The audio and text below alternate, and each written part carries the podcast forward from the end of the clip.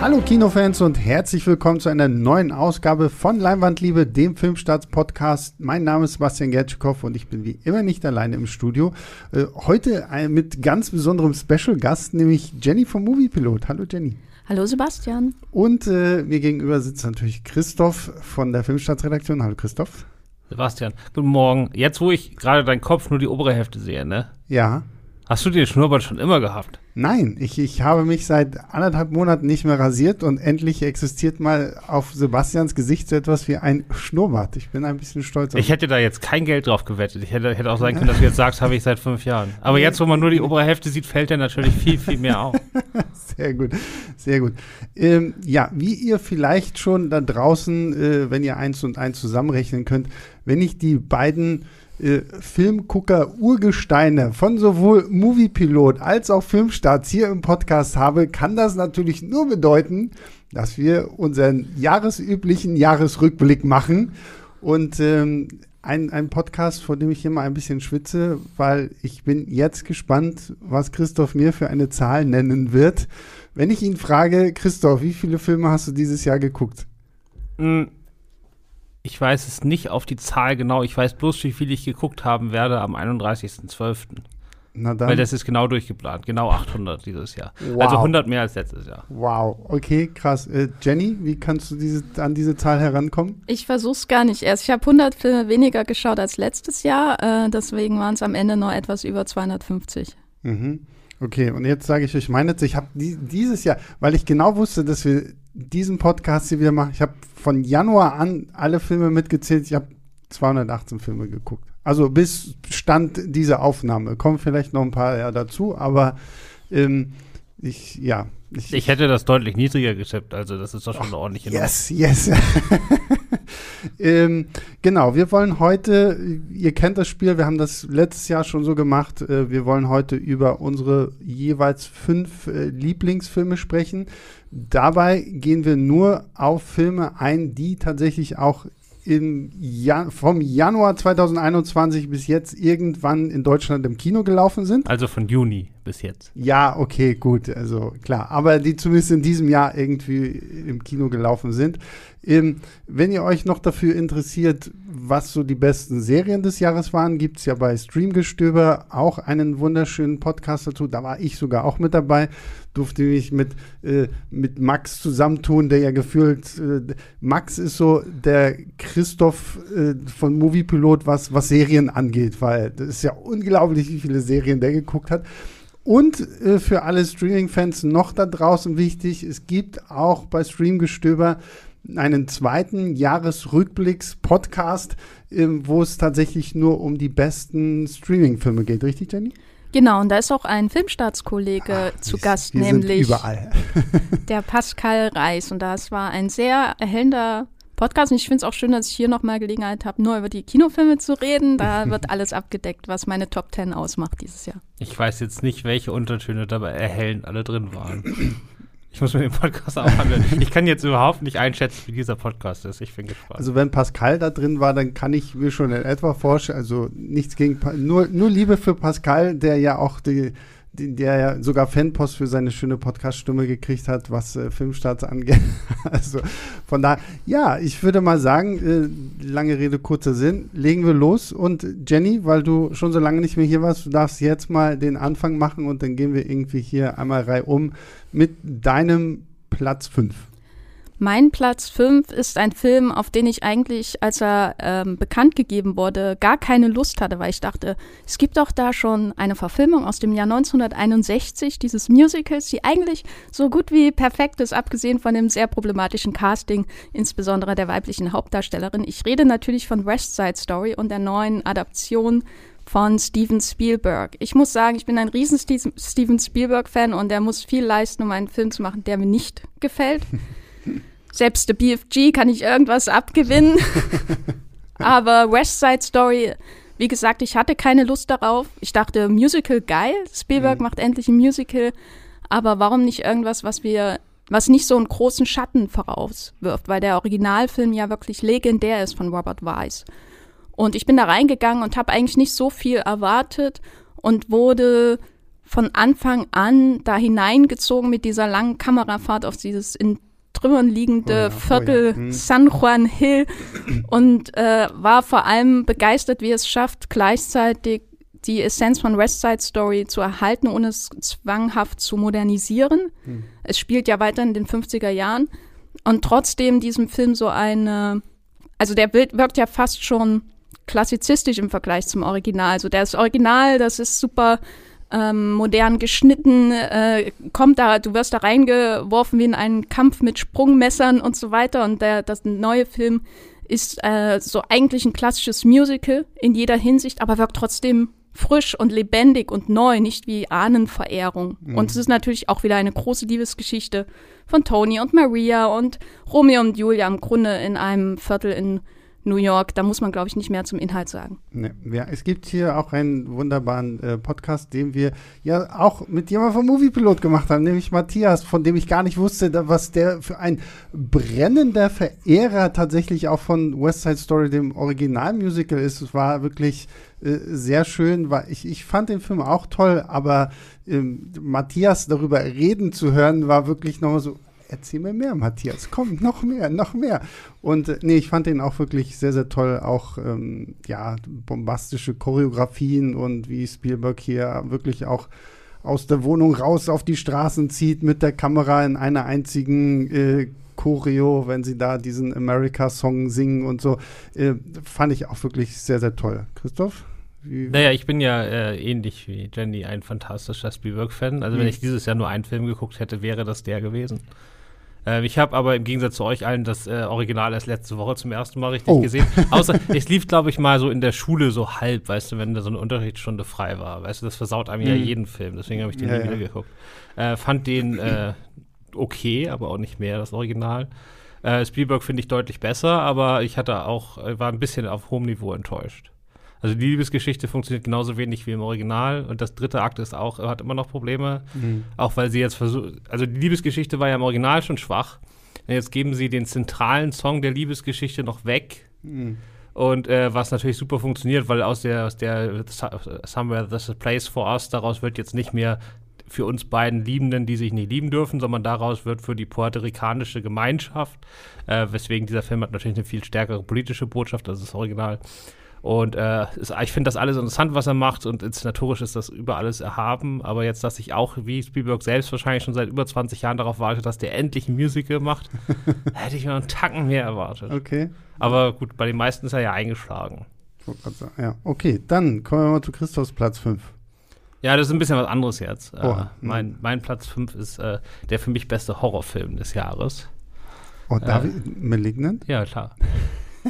Das, ist, das steht ja wohl außer Frage. ähm, Malignant ist ja so, also wir hatten ja in den letzten Jahren ganz oft so diese Spaltung, gerade im Horrorgenre, fast noch mehr als überall anders zwischen Kritikern und Publikum. Weil wir hatten diese ganzen A24-Horrorfilme wie The Witch oder solche Sachen, die irgendwie von den Kritikern geliebt wurden und dann haben die ja immer diese Kinowertung, wenn da das normale Publikum reingeht, da hat er ja überall eine 6 Minus bekommen, all diese mhm. etwas künstlerischen Filme.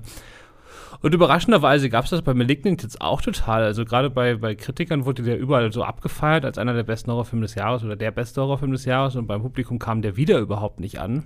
Aber diesmal verstehe ich es nicht wirklich, weil das hier ist ja wirklich, also der ist schon abgedreht und total crazy, aber der hat nicht so diesen, diesen künstlerischen Vibe, der ist einfach mehr so richtig fun und äh, scheißt auf alles und macht einfach Spaß. Aber ich glaube, da habe ich tatsächlich einen ne, Erklärungsversuch für, warum der beim Publikum, glaube ich, nicht so angekommen ist. Malignant ist für mich in den Top 10 dieses Jahr. Ist jetzt zwar nicht in meinen Top 5 drin, aber auf jeden Fall in den Top 10.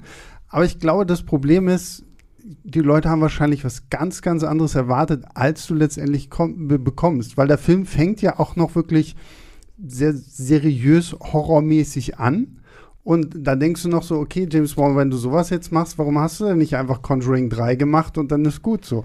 Und dann hast du aber den Anfang vergessen. Also ja, die ersten fünf Minuten sind dieses X-Men auf Speed-Ding, was schon ja, total abgedreht ist. Ja, aber, aber das, aber das, das vergisst du dann, glaube ich, relativ schnell, weil dann halt wirklich so dieses Haunted House-Ding erstmal irgendwie kommt. Und irgendwann dreht sich dieser Film kriegt den absurdesten Plot-Twist aller Zeiten, über den ich mich heute noch köstlich amüsieren könnte. Hat verrückte, wird ja dann auch mehr so, so, so liefert einer der besten Action-Szenen überhaupt irgendwie, so, was mich so ein bisschen an diese ähm, Kirchenszene aus dem ersten Kingsman erinnert hat, wenn ihr euch daran noch erinnert. Ja, aber in, in besser. Ja, und vor allem in brutaler noch. Und ähm, ich glaube einfach so die, diese, diese Schwankung, dass es ja doch, abgesehen von diesem Intro, recht düster und ernst anfängt und du am Ende eigentlich denkst, okay, ist eigentlich mehr so was, worüber ich eigentlich die ganze Zeit nur lachen kann. vielleicht ich finde es vollkommen okay, über den Film am Schluss zu lachen. Ja, natürlich, aber ich glaube, so die Leute haben vielleicht wirklich eher einen ernsthafteren äh, Horrorfilm erwartet und nicht, dass es am Ende wirklich ein bisschen sehr absurd wird. Also beim, beim ersten Mal gucken habe ich echt gedacht, was zur Hölle gucke ich hier gerade, bis ich es dann so verarbeiten konnte, dass ich, okay, es war eigentlich schon ziemlich verdammt lustig. Ja, also das war, das hat ja James Wan, also der Regisseur von Conjuring, gemacht, äh, zwischen den beiden Aquaman-Filmen. Hm. Und das war wirklich sein Freischuss bei Warner. Also dafür, dass er jetzt die ganzen großen Blockbuster machte, durfte er jetzt für ein verhältnismäßig geringes Budget einfach machen, worauf er Bock hat. Mhm. Und er kommt ja, er hat ja auch Saw erfunden, also er kommt ja aus dieser Ebene des, des Horror, des dreckigen kleinen Horrorfilms. Und da hat er jetzt völlig frei gedreht. Das ist aber für mich auch so ein Film, wo ich mir denke, wenn du nicht gerade James Wan heißt, hätte jedes Studio gesagt, nee, lass mal, komm. Vielleicht ist es aber auch so ein Problem, was die mangelnde Publikumsbegeisterung angeht, dass der Film äußerlich erstmal wirkt wie der hundertste mhm. neue Horrorfilm aus der James Wan. Schmiede sagt mir den Unterschied zwischen dem Titel von Insidious und Malignant und wie sie ja, alle okay, heißen. Stimmt, das kommt auch und dass ihm so ein bisschen auch ähm, das Marketing-Genius, was Horrorfilme, äh, insbesondere von A24 natürlich, ähm, brauchen, so um mhm. anzukommen, wenn sie nicht ein Conjuring-Franchise hinter sich haben. Weil ich habe den Film nicht gesehen. Ich dachte, ja, James Wan, ah, guckst du mal irgendwann noch dieses Jahr, mhm. aber dann musst du ja noch so viele Podcasts aufnehmen, musst ja noch andere Filme gucken dafür. Ähm, und hatte nur den Titel gesehen, dacht, als er dann rauskam, dachte, ja, ist halt wieder ein James Wan Horrorfilm. Mhm so der dann 70 Sequels bekommt und so. Und ich mag ja Insidious, insbesondere Insidious 2 sehr, aber irgendwie ist da auch eine Müdigkeit da. Vor allem, weil ich von Conjuring 3 massiv enttäuscht war. Mhm. Ja, also ich, man kann das mal sagen, das ist kein Geisterfilm. Ja. Auch wenn das zwischendurch fünf Minuten lang so wirkt, aber das ist auch kein Spoiler, weil das wirkt wirklich nur fünf Minuten lang so. Das ist was ganz anderes. Mhm. Und gerade Jallo-Fans sollten das unbedingt gucken. Es geht viel, viel mehr in die Richtung von irgendwo zwischen Argento und Bava, aber während jemand LSD genommen hat. Ja. Also das ist äh, völlig drüber und äh, ja, also unglaublich inszeniert. Also der Killer ist der Hammer. Vor allem, weil äh, der, der, wenn der sich bewegt, diese, diese ganzen Plansequenzen ja, auch zwischendurch, wenn der irgendwie durch irgendwelche Tunnel geht und man weiß erstmal ganz lange Zeit nicht, warum zum Teufel wirkt das alles so merkwürdig, mhm. bis man irgendwann versteht, der geht die ganze Zeit rückwärts. Mhm. Und man merkt das gar nicht. Mhm. Ja, das ist äh, alles, alles ziemlich, ziemlich crazy und äh, ja, unglaublich spaßig und trotzdem brillant inszeniert. Ja, ja. Wie gesagt, ich kann auch jeden verstehen, der aus diesem Film kommt und sagt so, okay, komm, lass mich Ruhe mit dem Scheiß. Aber ich muss auch sagen, ich fand den wirklich sehr unterhaltsam und ich glaube, man muss halt wirklich mit dieser Denke mehr reingehen. Das wird jetzt ein bisschen gaga, aber ihr werdet es lieben, wenn ihr euch darauf einlasst, dass es gaga wird. Oder gar nichts. Also ich würde eher sagen, oh, gar nichts wissen. Also mir wurde der Film relativ früh gezeigt, weil Warner Deutschland auch nicht wusste, was sie damit machen sollen. Und dann haben sie mich gefragt und mir den alleine gezeigt. Und da war, das war noch lange, bevor irgendjemand den gesehen hatte. Und ich wusste mhm. nichts. Ja. Ich hatte auch so ein bisschen Angst wie Jenny, dass das einfach der nächste also bei Conjuring bin ich so ein bisschen durch. Also der dritte war ja auch nicht mehr doll. Der war ja auch nicht von ihm, aber der war auch nicht mehr doll. Dann hatte ich so ein bisschen Angst, so, mhm. weil wenn man den extra gezeigt bekommt, dass man dann so sagt, ja, tut mir leid, das ist halt nichts, aber nee, das, äh, gerade, dass er mich immer wieder überrascht hat. Und das macht er ja nicht nur einmal, der wechselt ja andauernd, das Genre. Naja, ja, ja.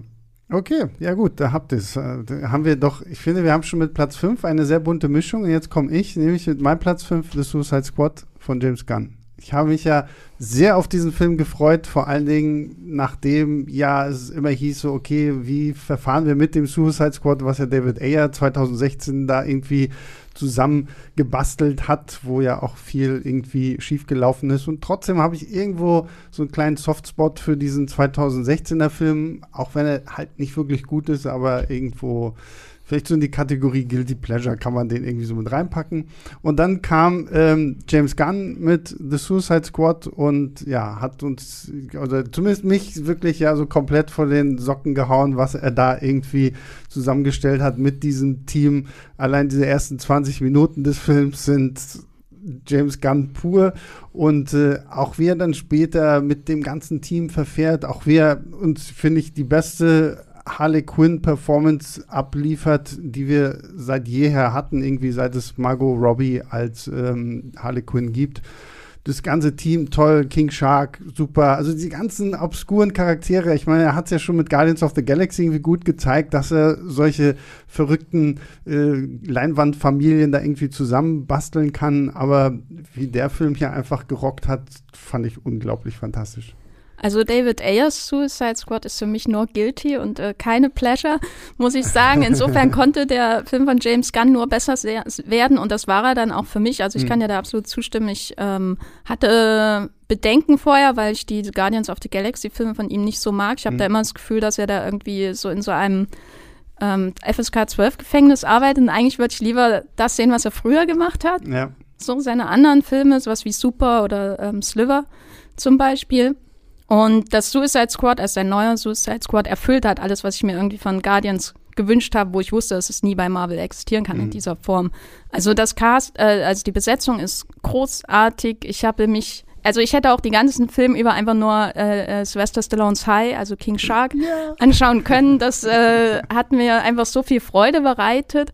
Und was mir besonders gefallen hat, ist, dass es ein Superheldenfilm ist, der primär so das Spektakel, den Spaß, die Unterhaltung in den Fokus rückt und nicht so diesen Drang hat, eine Mythologie aufzubauen, weiter zu erzählen, ähm, voranzutreiben für das Sequel und so weiter und so fort. Also der steht halt auch schön für sich, selbst wenn man den ersten nicht gesehen hat, ist da ja durch die Auftaktsequenz halt alles gut verständlich, was da passiert. Mhm.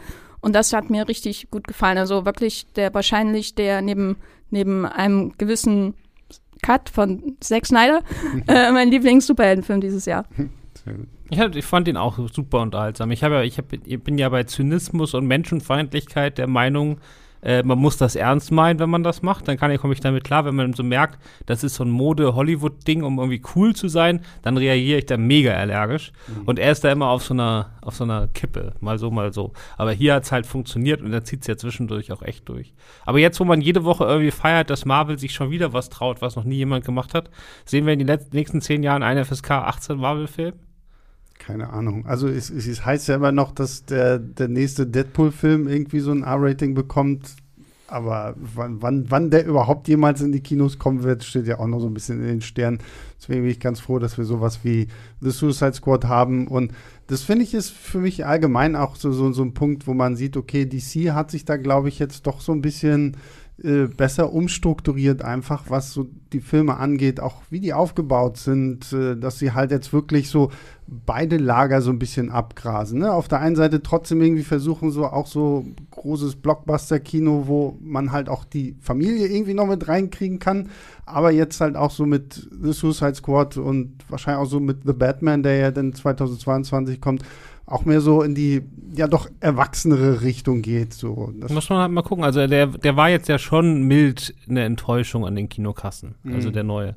Und man muss halt natürlich bedenken, der mit Abstand erfolgreichste DC-Film ist zugleich der, der am meisten wie Marvel wirkt, ne? Mit äh, Aquaman 1 mhm. oder 2, weiß ich nicht. Einer von beiden ist der erfolgreichste, glaube ich. Also 2 ist noch nicht da. Ist noch nicht da Außer ja. du hast ihn schon gesehen. Stimmt, ich bin da so durcheinander. Nee, also Aquaman ist der erfolgreichste DC-Film mhm. und das mhm. ist halt der, der quasi auch 1 zu 1 bei Marvel mehr oder weniger Ja, genau, läuft. ja, deswegen. Aber trotzdem haben sie ja auch genügend andere Filme, die in ein anderes Schema gehen. So, dann würde ich sagen, werfe ich den Ball jetzt direkt zu Christoph zurück äh, und dann. Wieso das denn? Ja, weil wir, ich, mix, ich mixe und mische hier. Das muss man mir vorher sagen. Jetzt, nein. Okay, gut, dann ist Christoph darauf vorbereitet für die nächste Runde ja. und dann macht Jenny jetzt weiter mit Platz 4. Also mein Platz 4 kommt erst noch ins Kino und zwar am 23.12. Shit, dann haben wir eh denselben. What? Wieso? Jetzt, jetzt dann haben wir denselben Platz 4. Ja, das ist doch schön. Na dann. Und zwar Drive My Car von Ryosuke Hamaguchi. Dann kannst du das jetzt alles erklären und vor allen Dingen die ganzen Namen aussprechen, die jetzt kommen. da habe ich mich äh, absichtlich zurückgehalten in meinen Notizen, weil ich dachte, das ist ein Kampf gegen Wind Windmühlen. Beziehungsweise ganz kurz, der, der Film ist quasi draußen, wenn ihr da draußen diesen ja. Podcast hier hört, weil dieser Podcast kommt ja zwischen den Jahren. Das heißt, ihr, vielleicht habt ihr den Film dann schon gesehen. Wie heißt es? Drive My Car? Drive My Car. Okay. Das fasst den Inhalt eigentlich schon ganz gut zusammen. Der basiert auf einer Kurzgeschichte von äh, dem sehr berühmten Autor Haruki Murakami, kennt man Oh, natürlich. Okay, gut, ist sold. Ich bin, ja, okay. Mich wundert das eh, dass du den nicht auf der Liste hattest jetzt. Ich habe den ja nicht gesehen. Nein, da, nicht auf der Liste. Ich meine auf deiner internen Liste von Filmen, auf die du wartest. Ja, ich, ich, ich habe nicht, ich habe keine so große interne Liste. Aber so, wir unterbrechen Jenny die ganze Zeit. Ein japanischer Film. Es geht vereinfacht gesagt um einen Schauspieler, der vor allem am Theater arbeitet und der nach einem schweren Schicksalsschlag eine Aufführung ähm, von Tschechows äh, Onkel Vanya auf, äh, quasi aufzieht.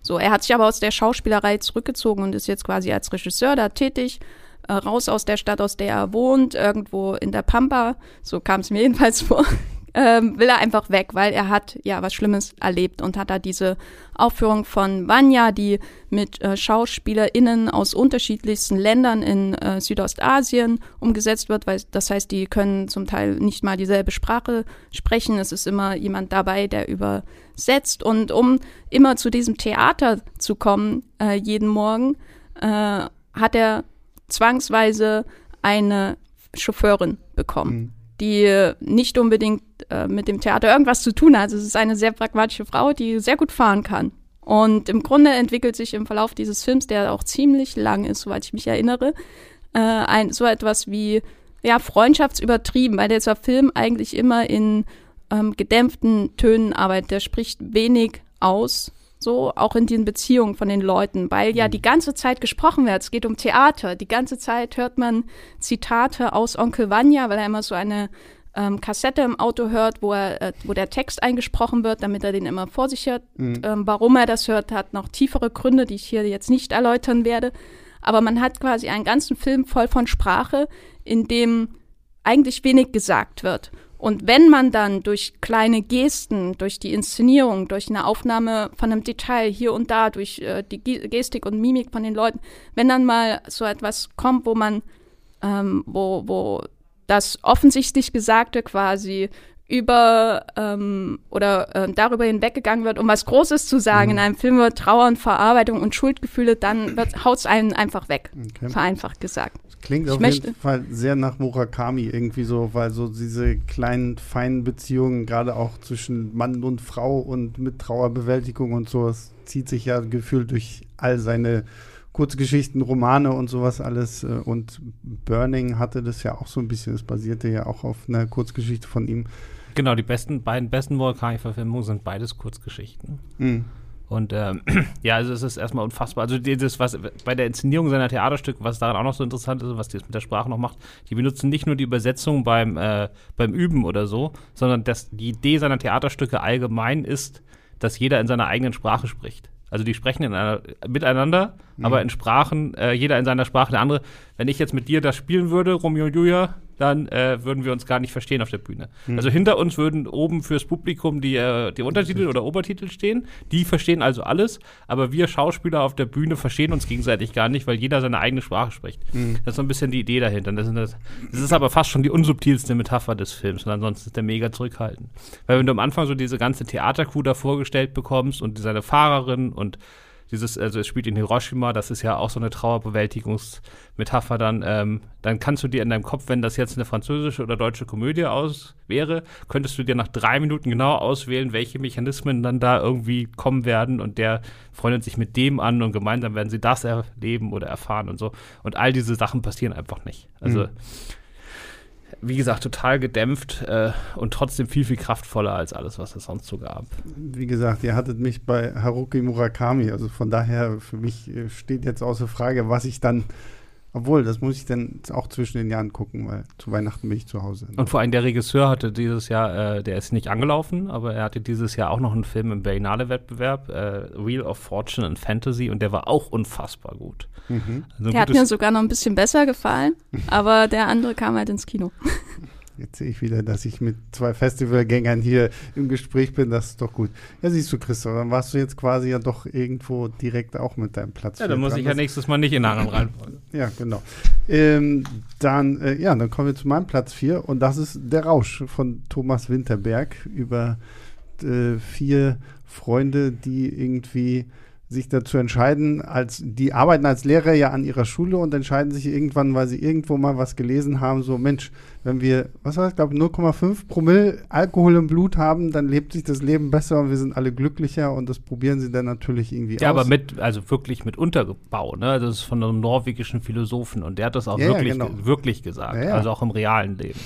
Und äh, das probieren sie aus und das funktioniert auch irgendwie. Und dann denkt man sich, ach Mensch, aber es könnte ja mit ein paar mehr Promille noch viel schöner sein. Und dann fangen natürlich irgendwann irgendwo auch ein bisschen die Probleme an, weil irgendwann überschreitet man die Grenze, wo man es dann doch nicht mehr so gut kontrollieren kann, weil ursprünglich sagen sie ja auch, okay, wir haben auch genaue Zeiten und in denen wollen wir halt wirklich nur das erreichen und äh, ja, also es gibt einen sehr lustigen, leicht angetrunkenen Podcast hier bei Filmstarts, wo wir das tatsächlich auch versucht haben. Das Problem ist nur, dass der gute Tobi äh, sich dieses komische Pustegerät von seiner, also er hat sich von seiner Freundin erklären lassen, hat uns aber falsch erklärt und dementsprechend dachten wir mal, wir sind viel drunter. Ich glaube, wir waren mindestens bestimmt bei mehr als diesen 0,5 Promille. Es war trotzdem noch ein gut verständlicher Podcast. Ähm, zu äh, einem sehr, sehr interessanten Film, der mich wirklich sehr begeistert hat, der auch wirklich so Facetten aufgerufen hat, wo ich gedacht habe, ja, genauso muss man eigentlich auch dieses Thema angehen, weil natürlich ist es im ersten Augenblick so, so ein bisschen so, okay, verherrlicht die jetzt hier gerade irgendwie so Alkoholismus, so nach dem Motto, wir saufen jetzt fröhlich jeden Tag und ähm, wie Thomas Winterberg es dann aber auch wirklich schafft, auch die Schattenseiten von, von all dem wirklich gut rüberzubringen und da quasi von der Komödie ins Dramatische übergleitet, finde ich, war ein wirklich äh, schöner Fluss auch die, dieser ganzen Geschichte und ein Mass Mickelson, wie ich mir jetzt habe sagen lassen, dass man ihn ja richtig ausspricht, nicht Mats. Metz? Nee, nee, nee, Tobi hat es erklärt, man sagt wohl wirklich Mass. Also wie bei Mass. Christmas, so Chris Ma Mass Mickelson. Ich sag eh immer Mats Mickelson. Sorry, das, das hat sich eingebürgert, das wird auch nie aufhören. Dass Sonst weiß ja auch keiner, von wem du sprichst. Ja, eben, eben, so Mass Mickelson, ist das der Bruder von Mats Mickelson? So, was ist da los? Ähm, nee, Mats Mikkelsen fand ich großartig. Film hat ja, glaube ich, auch den Oscar gewonnen, ne? Als bester internationaler Film. Ja. Wenn mich nicht alles täuscht. Ja, den Oscar-Experten haben wir hier. Ähm, deswegen, also den fand ich absolut fantastisch. Das war so ein Film, der hat wirklich ähm, alle äh, Tonspuren auf der emotionalen Tonebene irgendwie getroffen und mich am Ende auch zum Weinen gebracht und am Anfang zum Lachen gebracht und da war einfach irgendwie alles gut. Ja, ich fand halt, wie, was du gerade schon gesagt hast, mit natürlich schlagen dann welche, wo ich denke, und natürlich gibt es düstere Seiten. Das habe ich auch als natürlich empfunden, mhm. nämlich als Pflichtübung. Also die 30 Minuten, wo das war, mochte ich überhaupt nicht. Äh, alles davor und vor allem die letzten fünf Minuten fand ich fantastisch. Mhm. Und man muss nicht immer die dunklen Seiten von Alkohol zeigen, man kann das auch im Kino einfach mal abfeiern. Alkohol macht ja auch manchmal Spaß. Macht auch manchmal Spaß, aber ich finde gerade in diesem äh, Prozess des Films, finde ich, hat es einfach gut gepasst, weil sich natürlich durch diese Offenheit und Lockerheit ja dann eigentlich auch so wirklich erst so diese ganzen Probleme zeigen, weswegen sie ja dann irgendwann auch dieses, dieses Experiment überhaupt auch wagen. Also allein dieses Beispiel von, von Mats Mikkelsen und seiner Familie da, da merkt man ja dann auch so, die Beziehung zu seiner Frau liegt eigentlich brach und ähm, lebt ja denn eigentlich erst wieder auf, wenn er anfängt, so noch moderat zu trinken und wird ja dann katastrophal, wenn er halt wieder viel anfängt zu saufen. Und klar sind da so ein paar Klischees drin, auch so, so, so gerade zwischen den beiden, aber hat mich in dem Fall so absolut nicht gestört, weil ich es einfach echt schön erzählt und geschauspielert fand. Ja, ich mag äh, Thomas Winterberg nicht so, deswegen ah, habe ich mir mehr aufgespart. Sehr gut. Ich mag ihn auch nicht so, aber den kann man schon sehr gut gucken. Also und nur wenn man eine halbe Stunde davon ignoriert. Oder ja, so kann man ja dann einfach mal, also so, man merkt das ja, wenn es dann so ein Süd Aber du musst, also egal, selbst wenn du den Film nicht guckst, äh, die letzten fünf Minuten sind Pflicht. Das ist die beste ja, Tanzszene ja. der letzten zehn Jahre. Ja, das stimmt, das stimmt, ja. Da kann auch äh, West Side Story nicht mithalten. Also was Mats Mikkelsen da als Tanz abzieht, das ist unglaublich. Besser als America in West Side Story. Ja, die beste Tanz in den letzten zehn Jahren. Ja, die muss vielleicht, ich glaube, die gibt es auch auf YouTube, Jenny. Vielleicht nach der Aufnahme hier mal gucken, äh, was der gute Mats da so äh, hinlegt. So, wer möchte denn mit seinem Platz 3 jetzt weitermachen? Weil jetzt machen wir mal mit Christoph weiter. Ja. Äh, ja, genau. Das äh, wirklich beste Musical des Jahres kommt jetzt. Oha, jetzt bin ich gespannt. Äh, genau. Äh, und es ist aber kein viel gut Musical. Obwohl, das ist ja West Side Story auch nicht. Das ist ja total tragisch. Mhm. Aber ähm, genau, also aber ein noch viel düstereres Musical. Äh, Annette. Oh. Von, äh, der kommt, glaube ich, auch. Nee, der kam jetzt gerade. Also der läuft auch noch im Kino, wenn ihr das hier hört. Sehr gut. Sehr der neue Leo Karak. Äh, der letzte Film von ihm, Holy Motors, der macht nur so alle sieben, acht Jahre mal einen Film. Mhm. Ähm, der war damals sogar auf Platz 1 bei mir, 2012. Den fand ich auch sehr, sehr gut, ja. Be der beste Akkordeon-Szene aller Zeiten und das steht ja wohl außer Frage. Ähm, genau, und äh, ja, es ist jetzt ein Musical geschrieben von den Sparks Brothers, sind in Deutschland nicht so wahnsinnig bekannt. Außer einen Song, der auf der Bravo Hits 5 war oder so, äh, von dem ich nie wusste, dass der von denen ist. Mhm. Ähm, genau, das ist eine so eine, so eine Zwei-Mann-Gruppe, sind also wie gesagt Brüder, die seit drei, 40 Jahren oder so Musik machen und sich alle drei Jahre komplett neu erfinden. Die haben irgendwie 25 oder 30 Alben oder so und die sind alle total unterschiedlich und die haben jetzt dieses äh, Musical geschrieben. Äh, wenn man was von denen wissen will, dieses Jahr hat Edgar White eine Dokumentation über die gemacht, die auch in Deutschland im Kino lief, die auch sehr sehenswert ist. Auch sehr, sehr lang. Bei 30 Alben braucht man halt irgendwie 2 Stunden 40, was ja für eine Musik Musikdoku schon sehr, sehr lang ist. Ja. Wobei ja nicht mehr, ne? Jetzt, wo Peter Jackson irgendwie sechs Stunden für die Beatles braucht, das wird dann immer länger und länger und länger und länger. Das ist halt Peter Jackson, ne? Ich glaube, der kann nichts unter drei Stunden mehr ins Kino bringen. Genau, war der Eröffnungsfilm von in Cannes dieses Jahr und ähm, Adam Driver spielt darin einen äh, aneckenden Stand-up-Comedian und seine Stand-up-Comedy-Sachen sind fantastisch in dem Film, also richtig, richtig eklig, bitter. Und ähm, er verliebt sich in eine Opernsängerin, gespielt von Marion Cotillard. Und ähm, dann gibt es so eine typische, nicht typische, absolut nicht typische, aber MeToo-Erzählung mit viel Gewalt und äh, psychischem Druck und so weiter. Und dann kommt es auch zur Katastrophe. Und gleichzeitig wird halt Annette geboren. Halt die titelgebende Figur, die Tochter von den beiden, äh, gespielt von einer Holzpuppe. Okay. Genau, und dann ist es aber schon sehr, sehr ein großes, opernhaftes Musical. Äh, die ersten zehn Minuten sind ähm, die mit fast mit die beste Nummer des Films. Das fängt im Tonstudio an und dann sagen erstmal Leo Carax ist da, die Sparks Brothers sind da. Dann sagen sie erstmal, wir fangen jetzt mal an. Dann gehen sie alle zusammen auf die Straßen von Los Angeles und rennen die Straße darunter und sagen, wir fangen jetzt an.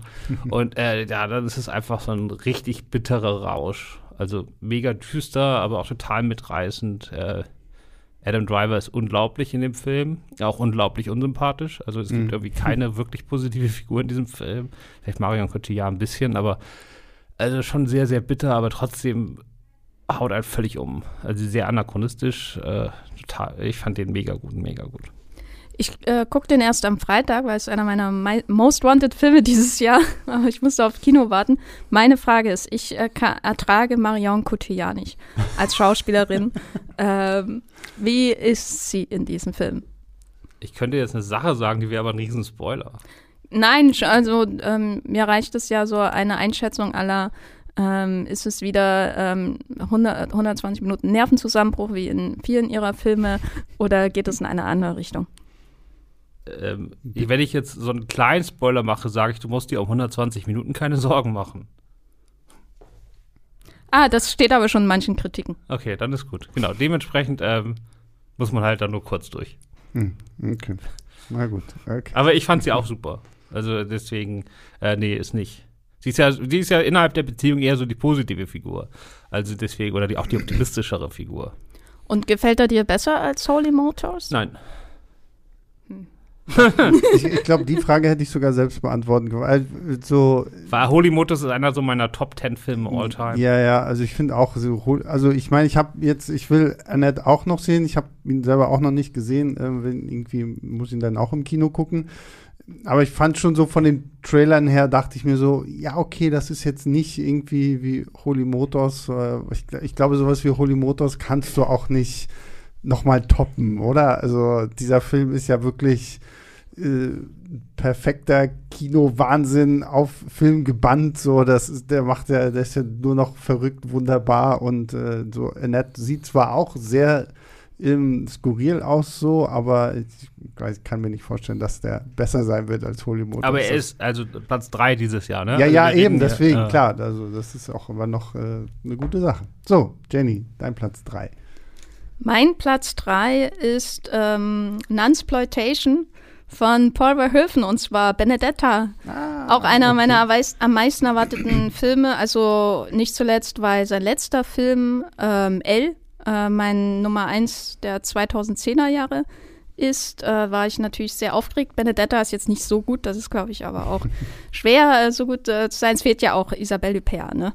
Das ist äh, schon mal ein großer Minuspunkt. Stattdessen haben wir Virginie Efira, die eine ähm, Nonne spielt, Benedetta, die im 17. Jahrhundert in einem, äh, in einen Konvent in der Toskana kommt. Sie wird von ihren Eltern, wie das damals üblich war, mehr oder weniger verscherbelt an die Äbtissin, die bezahlen ja dann immer so eine Art Mitgift an dieses Konvent, damit sie für ihre ähm, Tochter nicht sorgen müssen. Mhm. Im Grunde. Und ähm, da kommt diese Benedetta rein und von Anfang an, schon ab der ersten Sequenz, in dem ähm, ein, ich glaube, Vogelschiss eine sehr wichtige Rolle spielt, weiß man, dass diese Frau sich äh, Jesus verschrieben hat. Mhm. Also sie kommt nicht äh, widerwillig unbedingt in dieses Konvent.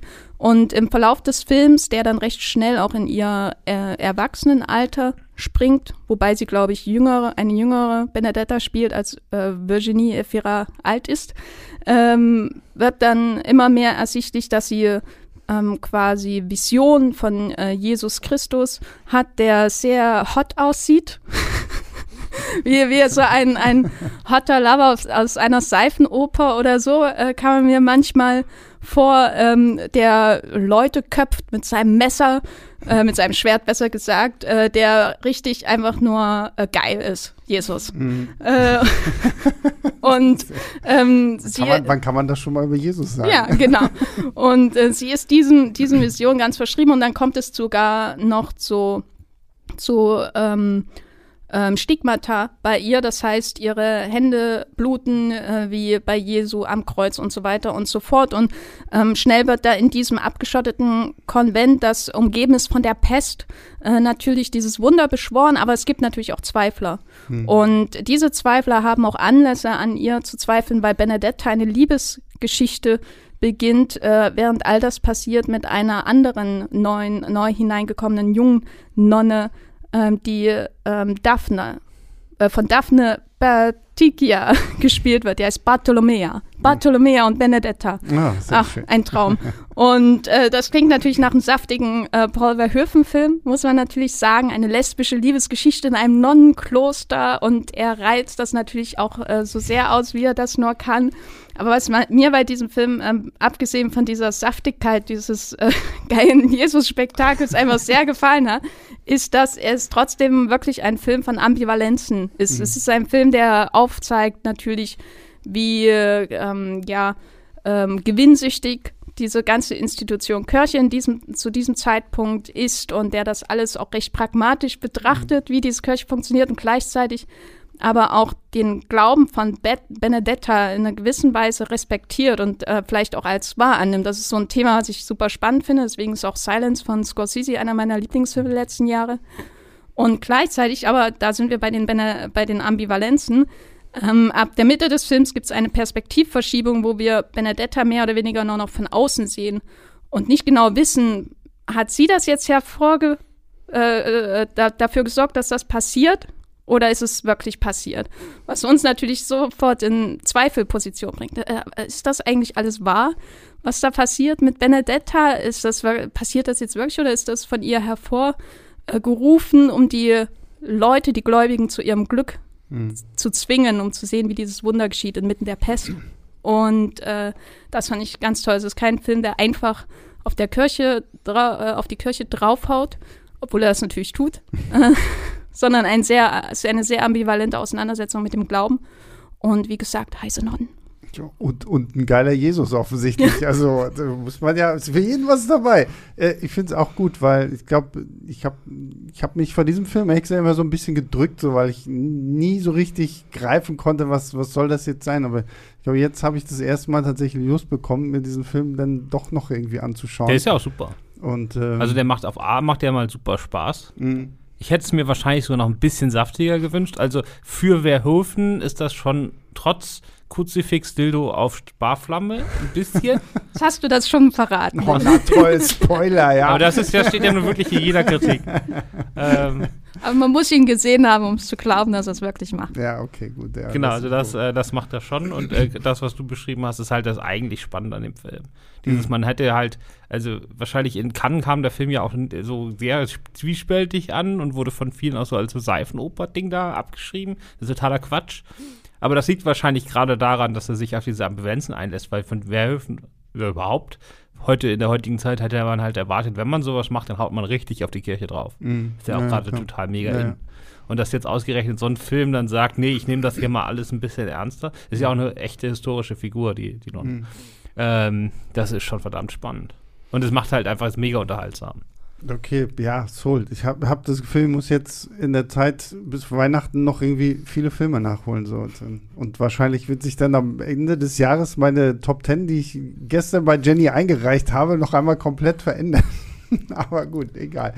Ähm, ja, dann kommen wir zu meinem Platz 3 äh, und das ist The Green Knight von David Lowry, Lowry, ich weiß aber nicht, wie man ihn richtig ausspricht. Ähm, ich habe ihn tatsächlich mit A Ghost Story tatsächlich schätzen gelernt, obwohl ich bei A Ghost Story erst dachte, das wird überhaupt nicht mein Film.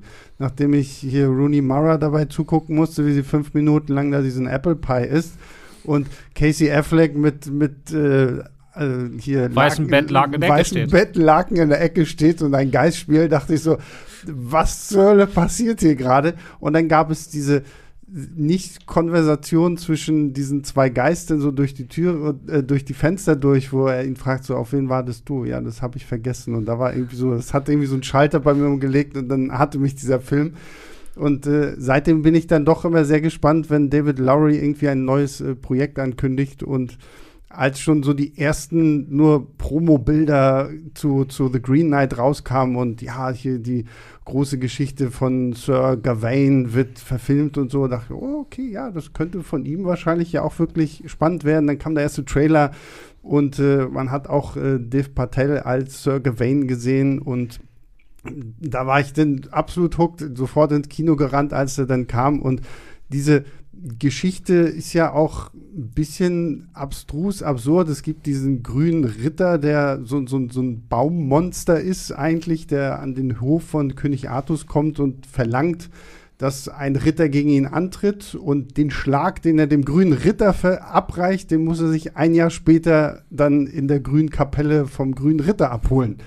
Und äh, Sir Gawain hackt ihm quasi den Kopf ab und der grüne Ritter sagt sich, ja, da ist mein Kopf, den setze ich mir wieder auf und dann ist fertig.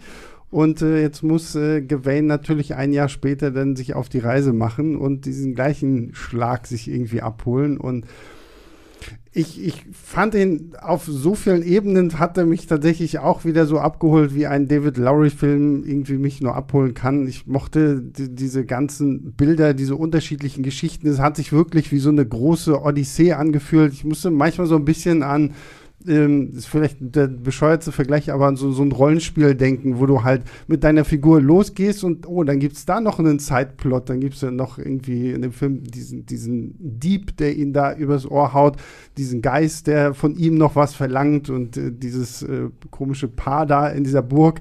Ähm, da, da, sind ja so viele unterschiedliche Dinge, die ihm auf seinem Weg äh, widerfahren und dann hast du trotzdem auch noch irgendwie so große Fantasy-Elemente mit irgendwelchen gigantischen Riesen und, ähm, und gleichzeitig halt wieder so diese altbekannte, ruhige, fast statische Kamera eines David Lowry, der sich halt auch wirklich irgendwie fünf Minuten Zeit lässt, um so einen 360-Grad-Shot einmal zu machen.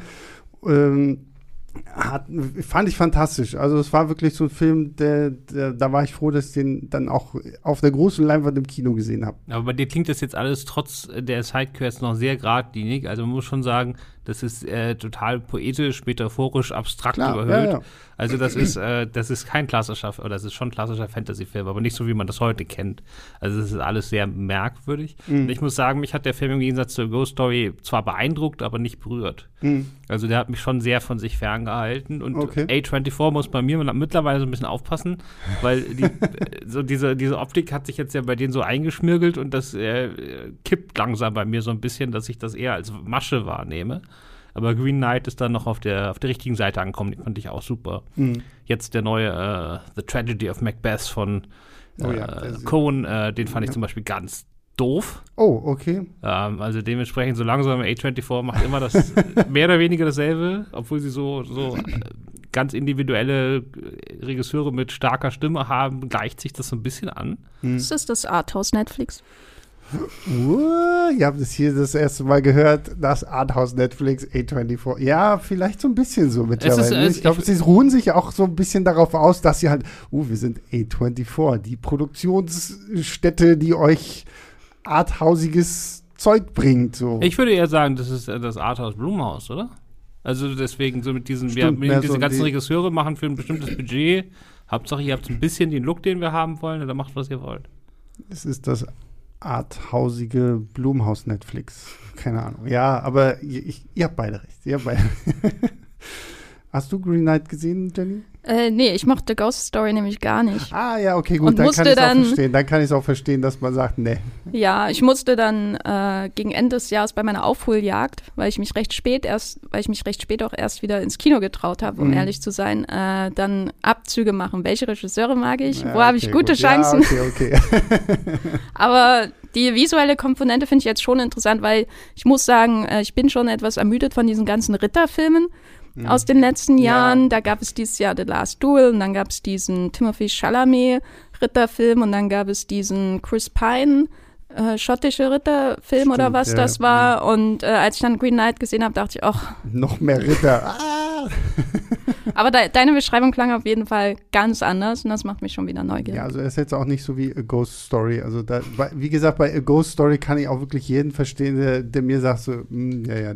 Obwohl bei A Ghost Story muss ich tatsächlich sagen, selbst meine Mutter fand den gut. Und das fand ich schon, fand ich schon selber, weil meine Mama ist halt wirklich mehr so ein, so, so ein reiner Mainstream-Kinogucker. Und die hat den dann irgendwann, glaube ich, halt auf Prime geguckt, weil es den da, und fand sogar den gut. Da war ich immer so, yay, Pluspunkt für Mama.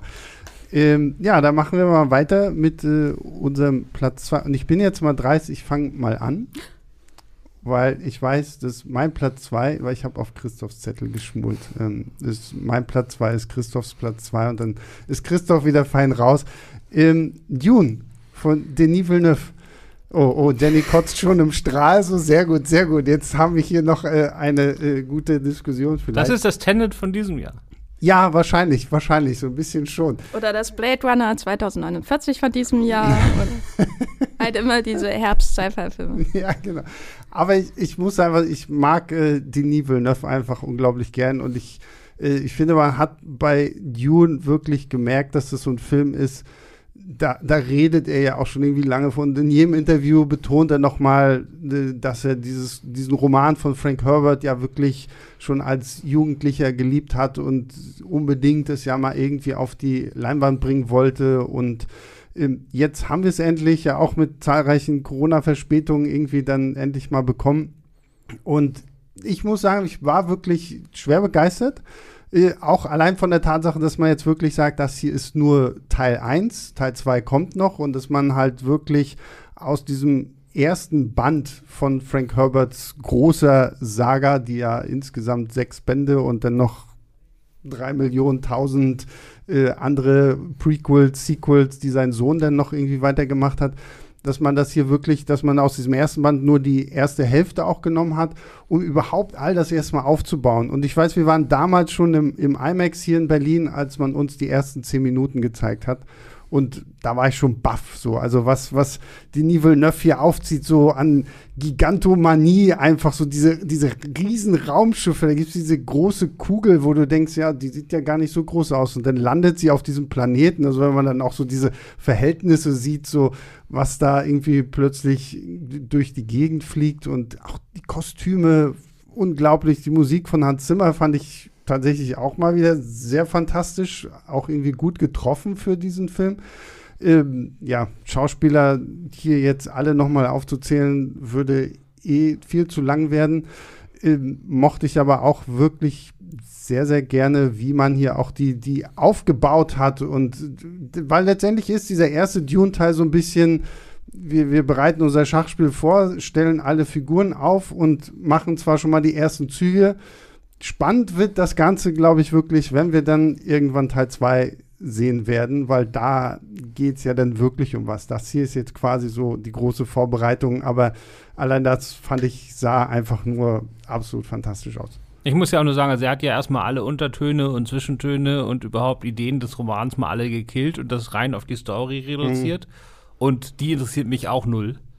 Also dementsprechend, ob das jetzt einen zweiten Teil, also ich freue mich schon drauf, ich will schon wissen, aber nicht, um, um mehr davon zu bekommen, nicht um zu wissen, wie es weitergeht, das interessiert mich nicht. Das hat auch Villeneuve, da kann er mir noch so viel erzählen, dass der das schon als Kind gelesen hat, das hat ihn auch alles nicht interessiert. Aber ähm, ich habe ja letztes Jahr schon gesagt bei dieser Runde, dass ich mich entschieden habe, dass ich jetzt Bombast mag. und ähm, so, und da deswegen, also das hat mich, ich habe den, den zweimal gesehen und einmal ein paar Monate schon vor der Weltpremiere und dann nochmal in Venedig. Und bei beiden äh, Vorstellungen wurde darauf geachtet, dass die Soundanlage wirklich voll aufgedreht ist. Ja. Und der Film hat mich einfach nur zweieinhalb Stunden lang weggepustet und das hat einfach sehr viel Spaß gemacht und das war saugeil gemacht. Ich meine, Villeneuve hat ja auch irgendwie komplett aufgegeben, mit Dramaturgie zu arbeiten. Also jede Szene, egal ob da gerade eine riesige Weltraumschlacht ist oder ob ein Vater mit seinem Sohn am Strand steht und dem irgendwas über seine Zukunft erzählt, jede Szene ist Gigantomanie auf 180 mhm. pur. Das kann man auch als Unvermögen auslegen, wie Jenny das wahrscheinlich machen wird, aber ähm, mir ist das egal. Es ist einfach saugeil. Und äh, ich feiere das. Ja. Also ich hätte gedacht, dass er mir mehr gefällt, weil ich bin gerne an Flughäfen und schaue Flugzeugen beim Landen und beim Starten zu und das sind ja 70 Prozent des Films gefühlt. Äh, nein, ich war dann schon, also ich war, ich kann nicht sagen, dass ich enttäuscht war, weil ich äh, Blade Runner überhaupt nicht mochte und Dune mhm. mochte ich ein bisschen mehr. Auf jeden ja. Fall. Ähm, schon allein, weil er nicht ein, einen großartigen Film recycelt hat. Äh, das und den, den Lynch-Film habe ich jetzt nicht ins Herz geschlossen. Mhm. Und das Buch ist eine einzige Quälerei für mich, da durchzukommen. What? Das kann ich überhaupt nicht verstehen. Ähm, aber ich versuche es weiterhin. Mhm. Einer der Gründe, warum ich dieses Jahr nicht so viele Filme gesehen habe, war nämlich mehr Bücher zu lesen. Aber Dune ist wirklich wie Treibsand. Naja, ähm, wo wir bei Sand sind, ich muss sagen, ja, diese, dieser Bombast, der war für mich halt relativ schnell monoton. Mhm. Und es gibt auf jeden Fall Momente in diesem Film, die ich wirklich ähm, sehr toll finde. Das ist dann vor allem auch wegen des Bombasts und nicht wegen der Story, die mich auch nicht wirklich interessiert mhm. oder vor allem, weil er auch die Facetten, die ich interessant finde, rausgenommen hat oder, oder sehr ähm, zurückgenommen hat. Also gerade so, was den ganzen Kolonialismus-Kram äh, aus dem Frank Herbert-Buch angeht. Das kommt ja hier wirklich nur im Hintergrund vor. Und der Bombast ist aber erdrückend, er ist monoton und das liegt auch für mich an der Inszenierung, weil man hat zwar immer große Bilder und so, aber es ist alles immer sehr, äh, immer auf eine recht ähnliche Art. Also deswegen erwähne ich ja auch diese vielen Landungen mhm. und Starts von irgendwelchen Raumschiffen und Libellen, Jets. Raumschiffen und ja, ja.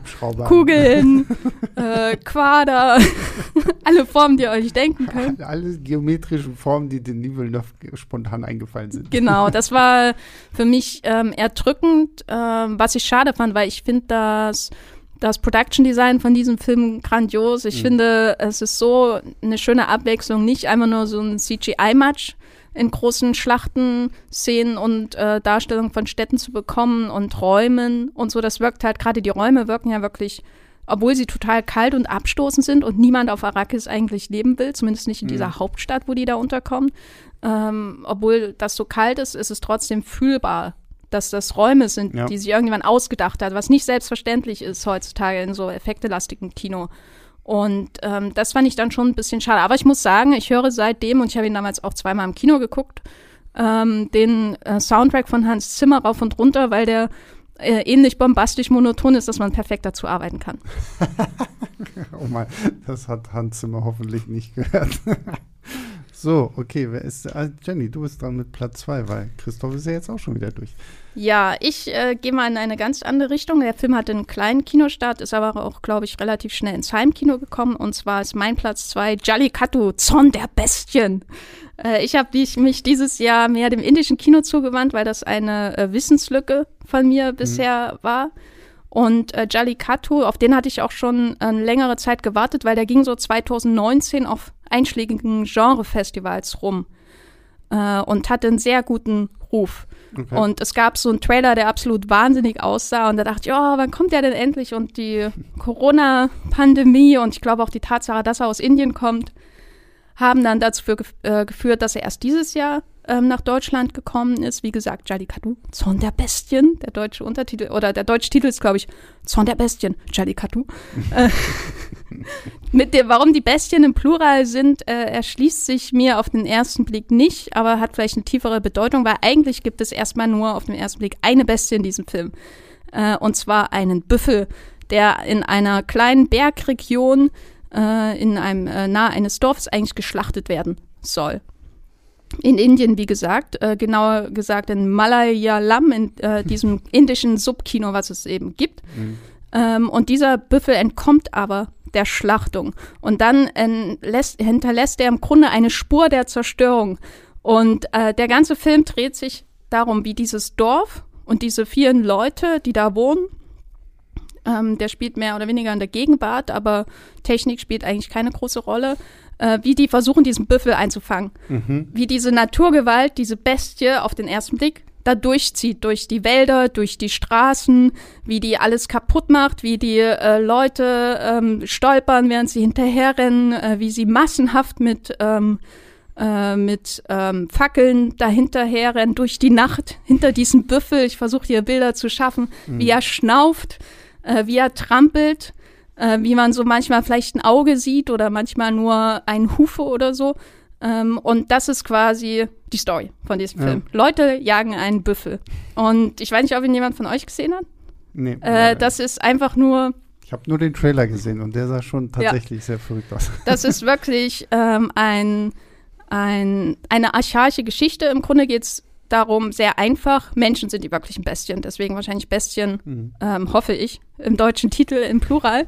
Ähm, und weil sich durch diese Jagd natürlich noch mehr zeigt, wie die Menschen immer mehr außer Rand und Band geraten. Mhm. Also es geht um Mob-Mentalität, es geht um äh, das Animalische im Menschen selber und der Büffel ist letztendlich nur so ein Fixpunkt, um das irgendwie darzustellen. Das ist wirklich eine archaische Geschichte äh, über das Menschsein an sich, die aber halt inszeniert ist wie einfach nur äh, ein total mitreißender Actionfilm.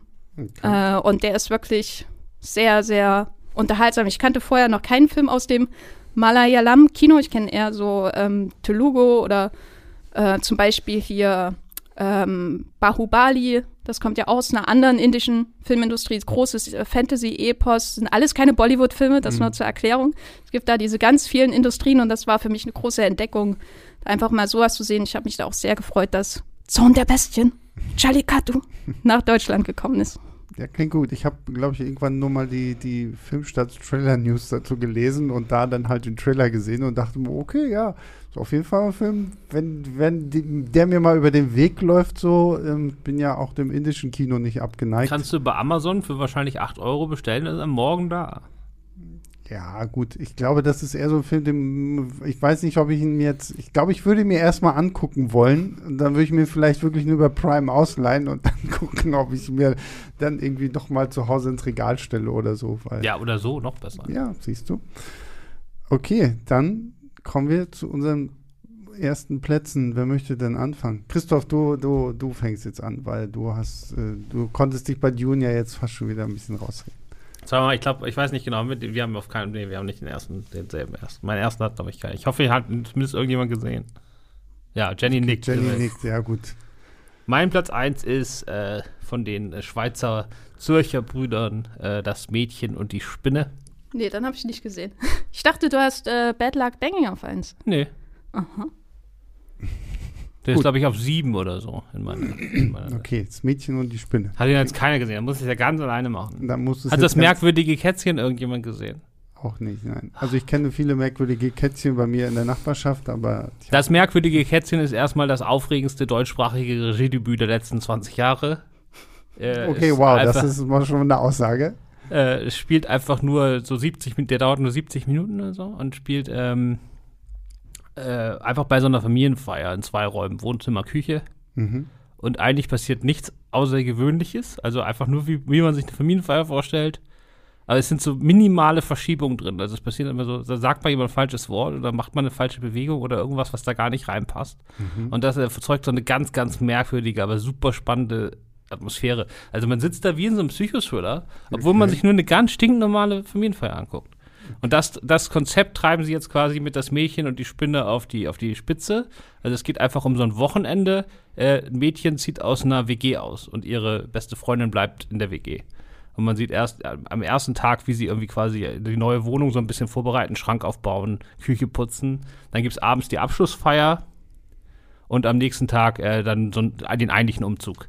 Und genauso wie damals bei das Mädchen, äh, wie bei damals merkwürdige Kätzchen, hast du einfach nur so dieses wilde Treiben von diesen ganzen Leuten, die da mithelfen und dann rennen die da mit den Kisten rum und so. Und dann gibt es aber zwischendurch so ganz also manchmal ganz offensichtliche Sachen, wie das eine auf einmal dem, dem Hund, der da auch dabei ist, einfach einen heißen Tee über den Kopf schüttet oder so. Aber gar nicht so, als ob das äh, nicht irgendwie plotmäßig drin oder so. Ne? Also mhm. man ist immer so, so andauernd so, viel, viele Sachen sind viel subtiler, aber so ganz, ganz kleine Momente, die da einfach überhaupt nicht reinpassen. Okay. Als ich den bei der Berlinale war ja dieses Jahr leider eine Home-Berlinale, wo wir nur zu Hause den ganzen Tag gestreamt haben. Ich hatte Gott sei Dank einen Kollegen dabei, dass man zumindest zu zweiter saß, weil es alleine sechs Filme am Stück so von der Berlinale zu streamen, dann fehlt einem auch irgendwann die Aufmerksamkeit, aber wenn man zu zweit sitzt, dann stachelt man sich so an. Mhm. Und den haben wir abends als letztes geguckt und ich war so total elektrifiziert, die gesamten 90 Minuten durch. Ich habe sowas in meinem Leben noch nicht erlebt im Kino, äh, oder auch nur nicht zu Hause, noch nie beim Film gucken. Mhm. Also ich habe das kaum noch ausgehalten.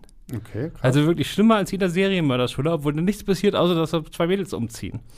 Ähm, und ich habe mich total. Und dann hatte ich echt ein halbes Jahr lang mega Schiss, weil es war natürlich ab der Sekunde klar, dass ich den im Kino gucke, wenn der rauskommt. Muss, also mhm. Offensichtlich. So, ich hatte mega Schiss, dass das dann sozusagen einfach nicht passiert. Mhm. Und ich dann beim zweiten Mal sitze und mir das sozusagen im Nachhinein alles kaputt mache. Ist aber zum Glück nicht passiert. Also es fand ich mir ganz so heftig wie beim ersten Mal, aber ich war total, also ich bin das, also okay. unglaublich. Klingt echt nach einem Film, den sollte man sich mal angucken. Also kann mich, also es klingt sehr interessant, wie du es beschreibst. Ich kann es trotzdem noch nicht so richtig greifen. Man kann das auch, wenn du den Film gesehen hast, nicht greifen. Ja. Das ist einfach so dieses, okay. irgendwas ist, stimmt da nicht und es ist auch nicht so, dass das am Schluss irgendwie plotmäßig mit einem Twist aufgelöst wird oder so, ne? Mhm. Sondern es geht einfach nur so, so dieses, er macht so dieses Unbehagen. Also man hat das ja auf Familienfeiern oft, also ich zumindest, hat glaube ich fast jeder bei großen Familienfeiern, dass man sich da hier und da in solchen Situationen mal ein bisschen unwohl fühlt, wenn man jetzt mit dem Großonkel, den man nicht abkann, da irgendwie auf einmal zu zweit in der Küche ist. Mhm. Keine Ahnung. Aber auf jeden Fall solche, solche, solche Sachen. Und das macht, das kitzelt die halt raus. Und jetzt hier so dieses, dieses Ende dieser Freundschaft da quasi, wo die eine jetzt in ihre eigene Wohnung zieht, einfach so dieses Gefühl machen sie auf eine Art mit ihrem ganz eigenen Stil greifbar, was einfach keine andere auf der Welt macht. Mhm. Okay. Und man de denkt, das ist total also, also äh, ungewöhnlich und so, aber die haben halt wirklich den Stil, den sie durch alles durchziehen. Also ich würde schon mit das merkwürdige Kätzchen gibt es bestimmt für 99 Cent auf Amazon, dauert 70 Minuten. Da würde ich halt mit anfangen, weil das schon so aufeinander aufbaut. Von der Art, wie sie das machen. Aber das ist äh, Sobald, unfassbar. Der hat auch den Regiepreis gewonnen auf der Biennale in, in, in der Encounter-Sektion. Oh, shit. der Knall war ich. Äh, genau, also das, äh, ja, das ist, äh, das ist eine der unfassbarsten Filmguck-Erfahrungen, die ich in meinem Leben hatte. Und äh, ja, einfach ein Übermeisterwerk. Und das von dem Mann, der am Ende dieses Jahres 800 Filme geguckt hat, ist das schon eine Aussage so. Ja, genau, also, also das ist, der Film ist jetzt wirklich in meiner Liste, ich habe ja so eine Liste, seit 2000 ist der jetzt auf Platz 1. Hm, okay, ja. Wie gesagt, ich werde direkt, wenn wir hier aus diesem Podcast-Studio rausgehen, mal gucken, wo ich äh, mir das mal angucke. Aber Daniel kann. Fabian zum Beispiel, aber der ist auch nicht der richtige Typ dafür, der hat sich den jetzt extra anguckt, hat nur drei Sterne gegeben, da blutet mir natürlich das Herz. Ja, okay. Ja, aber gut, das, das zählt auch nicht, weil Daniel ist, ist für sowas auch ehrlich gesagt nicht so offen. Mhm, na gut, okay, gut. Dann. Warum äh, muss ich ihn gucken? Kann ich nicht auch auf eine Familienfeier gehen? Kannst du auch, aber ist natürlich besser, kann man einfach lieber sitzen bleiben. So. Aber guck mal, du kannst, du kannst. Kannst auch einfach einen Büffel jagen gehen, weißt du was? du, kann, du kannst aber einfach gemütlich ohne deine Familie zu Hause sitzen und einer anderen Familienfeier zugucken aus der Sicherheit deines Sofas. da muss man sich nicht diese ganzen Gespräche, ah, und wie geht es dir? Wo siehst du dich im nächsten Jahr? Und bla bla, keine Ahnung, irgendwie sowas. Ja, okay, ja, also Jenny, dein Platz 1. Also mein Platz 1 kommt aus Deutschland, ist Große Freiheit äh, von Sebastian Meise. Äh, habt, ihr, habt ihr gesehen?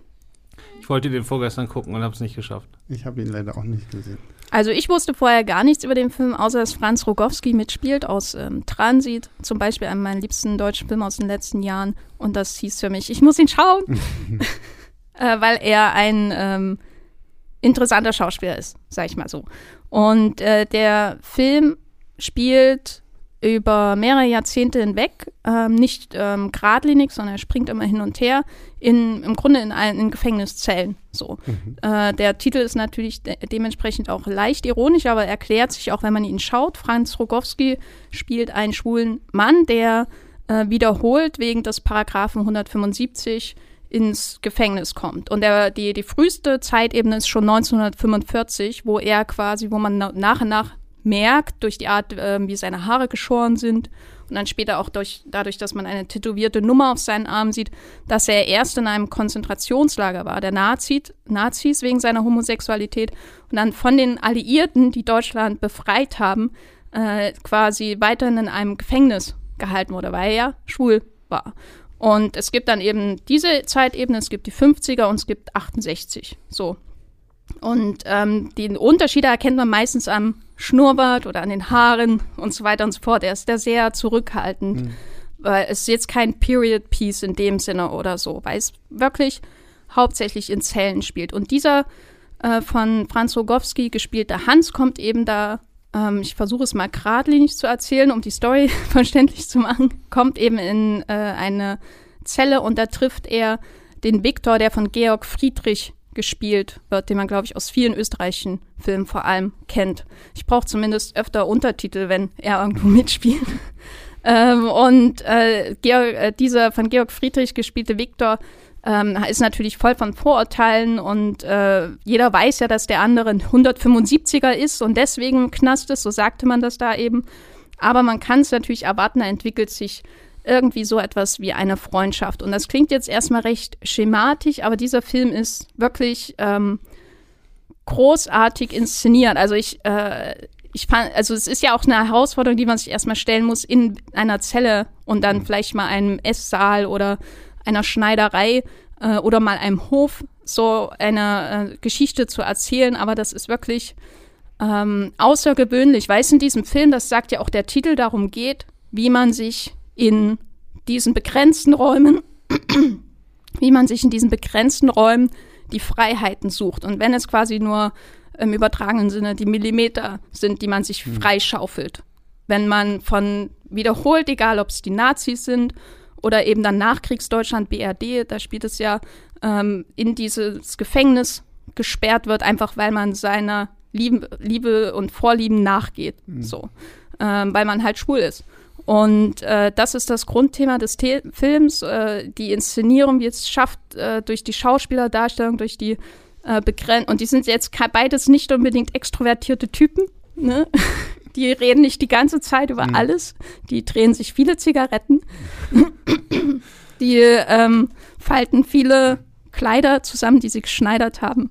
Die äh, sitzen viel in ihren kleinen, kargen Zellen herum, aber sie sprechen natürlich auch miteinander. Ähm, die Inszenierung schafft es halt durch die Schauspieler, durch diese Räume und diesen Zeitwechsel, der es auch alles so ein bisschen unvorhersehbar macht, ähm, so das zu erkunden, wie sich Menschen und das betrifft auch den Viktor, ähm, in diesen kleinen Räumen ihr Leben schaffen, trotz allem. Hm. Und der Viktor hat jemanden umgebracht und ist deswegen im Knast. Ja, ähm, aber es sind ja trotzdem Menschen, die Luft zum Atmen brauchen und eigentlich keine haben. Hm. Und das ist wirklich außergewöhnlich gemacht. Also ich kannte den Regisseur vorher noch gar nicht und war, saß wirklich da und dachte, ähm, das ist nicht nur jemand, der ein großes Thema nimmt, nämlich diesen Paragraphen, der jahrzehntelang äh, Menschen äh, das Leben zerstört hat, im Grunde, sondern der auch weiß, wie man das inszeniert, mhm. wie man daraus ein fesselndes Drama macht, ohne ein, in Anführungszeichen, fesselndes Drama zu sein, weil es halt auch ein sehr leiser Film ist. Und das ist im deutschen Kino,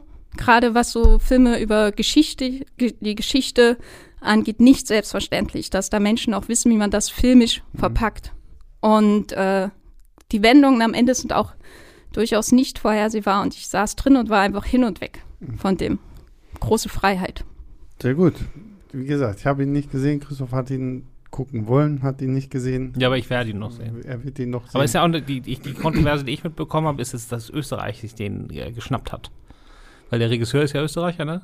Aber äh, der Film ist eigentlich zu 50, mindestens 50 Prozent deutsch finanziert. Er hat eine deutsche Geschichte, wurde in Deutschland gedreht. Und jetzt geht er für Österreich, glaube ich, ins Oscar-Rennen. Und äh, in Cannes, Vielleicht ist er deswegen so gut inszeniert. In, in, in Cannes lief er auch als österreichischer Beitrag. Ja, siehst du. Die deutsche Filmindustrie ist ein bisschen sauer.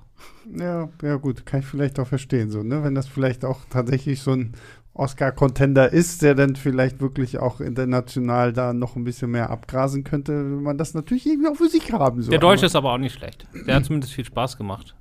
Ist Welcher? Aber, ich bin dein Mensch. Oh. Also, ja.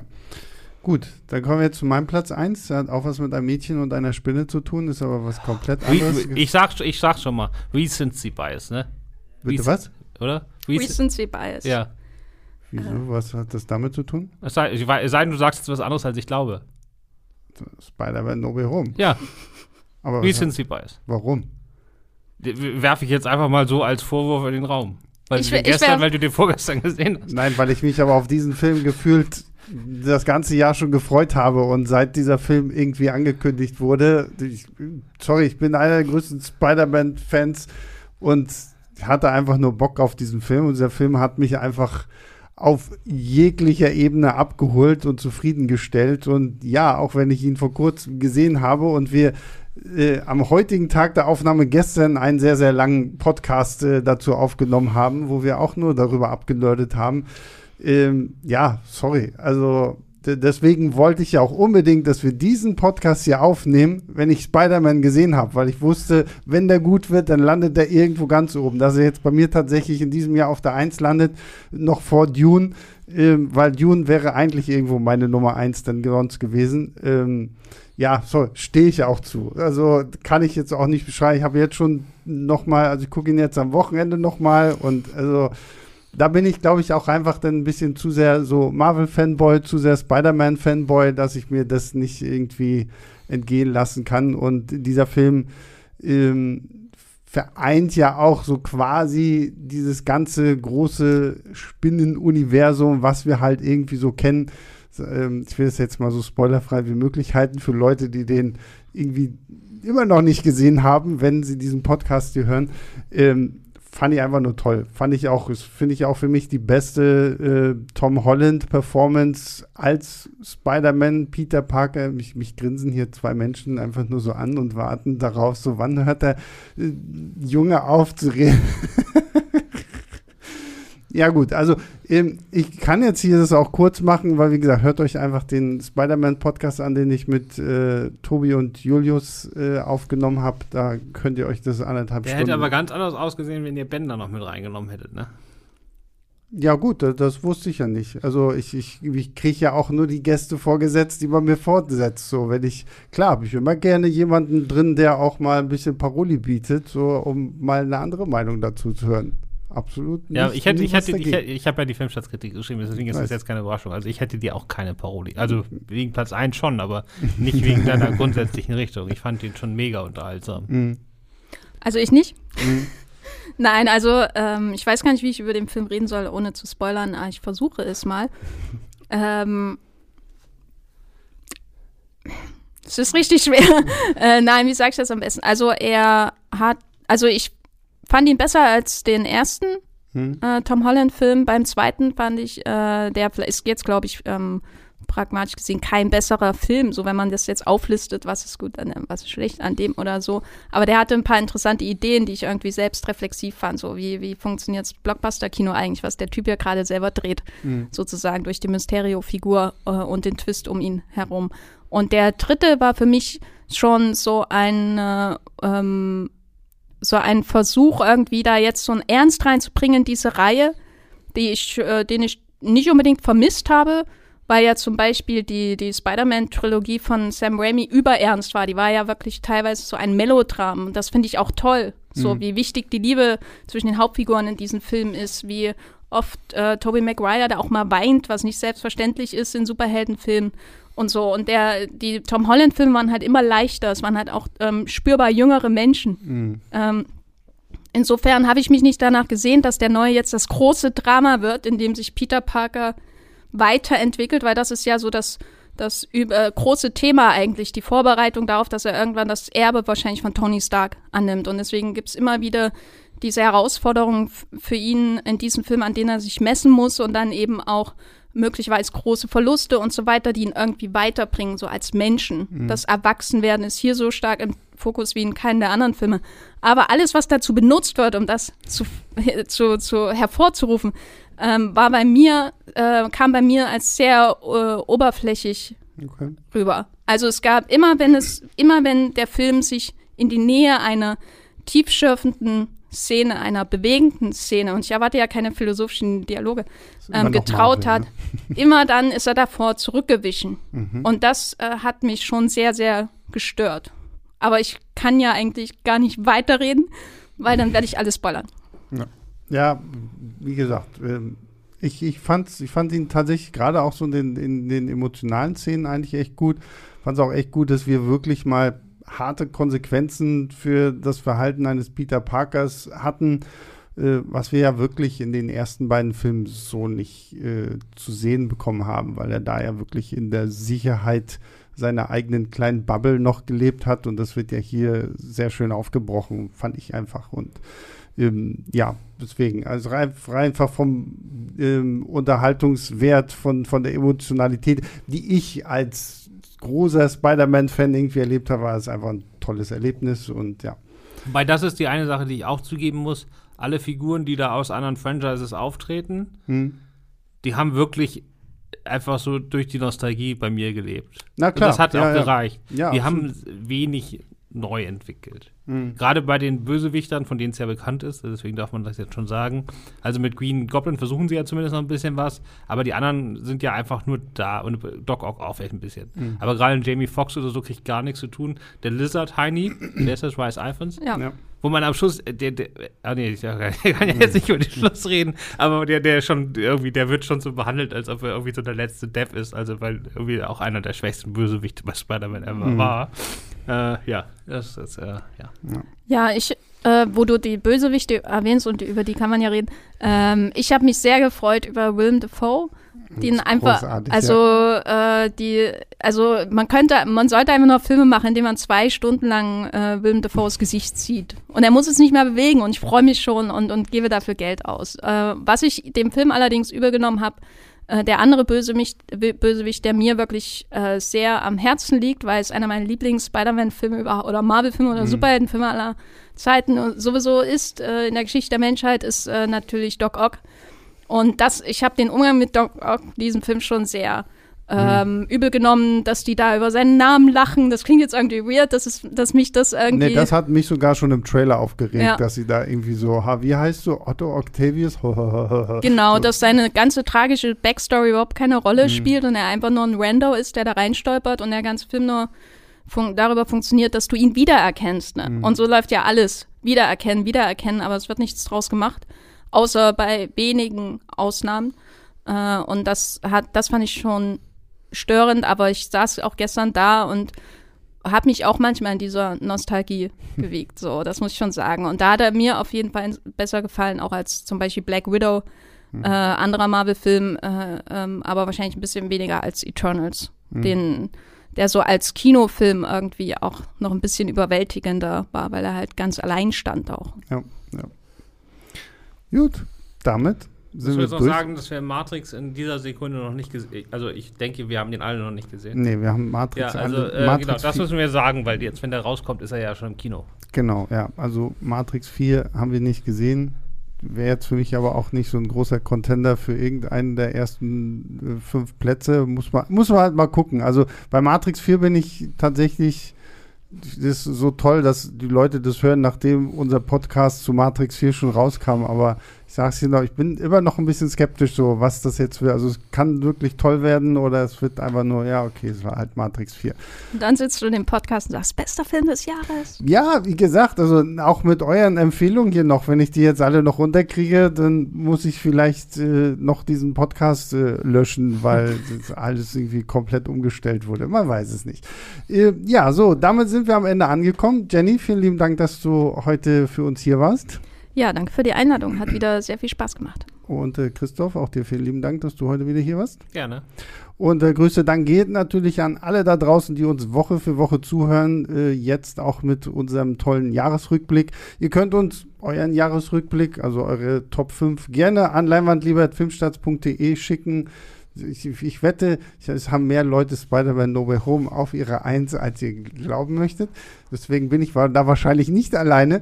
Ähm, deswegen, das könnt ihr gerne machen. Ihr könnt uns natürlich auch äh, Reviews und äh, sonstiges hinterlassen auf den Podcast-Apps, die ihr so hört. Gerne auch die 5-Sterne-Wertung beim Apple Podcast freuen wir uns immer drüber, um mehr Sichtbarkeit zu erlangen. Und ja, damit äh, bleibt mir nichts anderes übrig, als euch einen guten Rutsch zu wünschen. Ja, kann man jetzt schon sagen. Ne? Ja. Äh, guten Rutsch, kommt äh, gut ins Jahr 2022. Wir hören uns dann auf jeden Fall wieder. Bis dahin, macht's gut. Ciao, ciao.